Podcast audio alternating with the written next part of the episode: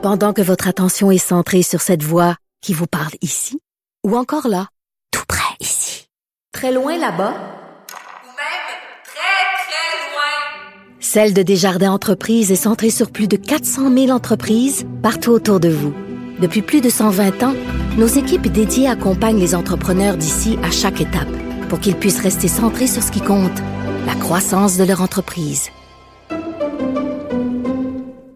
Bon, avec nous en studio, euh, Gilles Deslauriers, psychothérapeute, mais surtout fondateur de la maison des petits tournesols.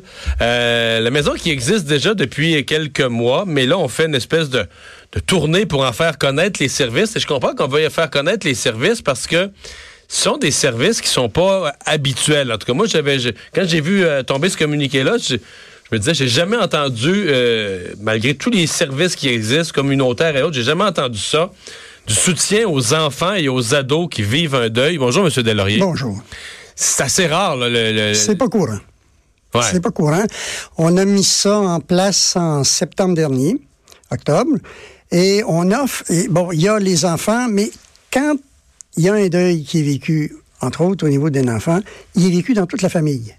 Donc, le service qu'on offre, c'est au niveau aussi de la famille. C'est-à-dire qu'on peut rencontrer les parents, les enfants, on peut travailler avec eux autres, soit individuellement, soit avec les parents pour qu'ils puissent aider les enfants, ou soit directement dans des groupes d'entraide au niveau des Donc, enfants. enfants et ados. Enfants, ados et parents. Donc, qui viennent avec les parents. Qui viennent avec, oui, c'est Je ça. comprends. Euh, le, genre de deuil, est-ce que vous intervenez davantage, par exemple, un collègue de classe euh, s'enlève la vie ou vit un accident, ou plus un jeune qui perd ses parents? Il y a deux, comme deux types de deuil différents. Il n'y a pas de nuance là-dessus. Toute forme de décès. On va travailler avec les enfants, que ce soit un, un enfant qui était dans la classe de cet enfant-là, que ce soit un grand-père, une mère, que ce soit un assassinat, que ce soit toute forme de deuil pour nous autres, on va les accueillir. On n'est des professionnels, on les accompagne, on n'intervient pas, mais on les accompagne pour les aider à composer avec ça quand ils sont pris dans une situation comme ça. Mhm. Qu'est-ce que vous remarquez? Comment, les jeunes réagissent différemment euh, au, euh, au deuil? euh, parce que les adultes, on, on vit plus avec cette réalité-là. On essaie de leur pousser de pas y penser, mais on sait que la mort existe. Mais on dirait que quand on a 8 ans, 10 ans, 12 ans, on le sait en théorie que la mort existe, mais on le sait pas vraiment. là. On est c'est comme abstrait. Hein? Effectivement. Puis d'autre part, euh, ils, en voient beaucoup à la télévision. Hein. Ouais, Euh, ils sont vrai. déjà pas mal plus sensibilisés qu'on le pense. Et c'est différent chez les enfants que chez les ados. Euh, ils vivent pas ça de la même manière parce que l'enfant, il est en développement. Euh, ce qui fait qu'à à un âge donné, euh, il y a des choses qu'il va comprendre, il y a des choses qu'il va ressentir.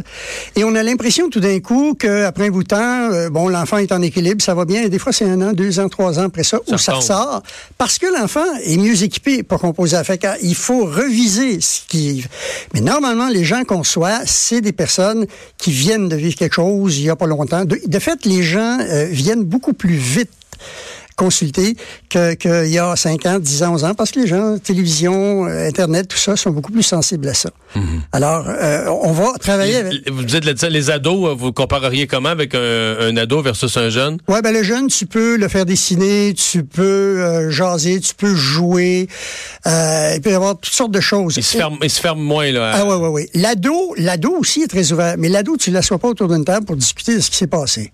Tu vas faire des activités avec les ados qu'eux autres vont construire. Les ados vont demander d'être très actifs dans ce qu'ils veulent faire, puis dans ce qu'ils ont de besoin. On va les accompagner là-dedans, mais c'est souvent beaucoup plus en faisant à travers des activités, une marche, euh, une activité physique, où à travers ça, ils se créent des liens, et là, les choses commencent à se passer, et ils commencent à échanger là-dessus. Ce qu'on ne trouvera pas tellement au niveau des enfants, c'est autrement. Ça va être des jeux, ça va être des dessins, ça va être euh, des contes. Hmm. Euh, comment vous est venu, parce que généralement, quand on crée un nouvel organisme, euh, c'est parce qu'on on sent qu'un besoin n'est pas comblé. Par exemple, quand une nouvelle maladie apparaît ou prend plus de place, il y a des organismes qui disent, bon, ben là, faut venir en aide aux gens qui vivent ça. Euh, vous, bon, le deuil des enfants, c'est pas nouveau. de toutes les époques, les enfants peuvent vivre des deuils. Comment vous en êtes arrivé à à dire, ben ça, il y a, il dans, l'offre de services communautaires, il y a comme un trou, là?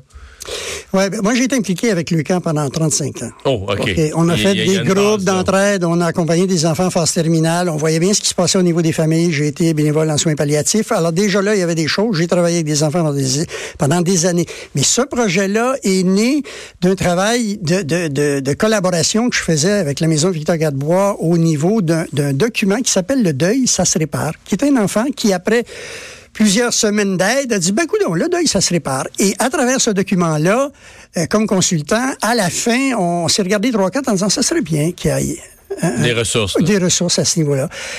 Et le projet est né comme ça, et de fil en aiguille, on, s'est trouvé un peu de fonds, puis euh, on, a débuté ça avec des bénévoles, euh, formés, sélectionnés, formés, encadrés, suivis. C'est pas des professionnels, mais il y a tout un encadrement qui est aussi offert à ces gens-là. D'ailleurs, s'il y a des gens qui souhaitent euh, euh, se présenter comme bénévoles, ils peuvent. Il y a toute un- une supervision et un suivi qui se fait à ce niveau-là. Ouais. Donc, les gens qui... qui vous contactent, là, quelqu'un euh, euh, vous appelle, vous contacte en disant euh, euh, j'ai un enfant, il vient de vivre un deuil important, il est, il fait le plus ou moins, euh, vous offrez euh, immédiatement le service. Tout de suite, c'est qu'on les invite à une rencontre pour évaluer c'est quoi les besoins, chez lequel enfant, ça dépend, il y a des familles qui sont nombreuses.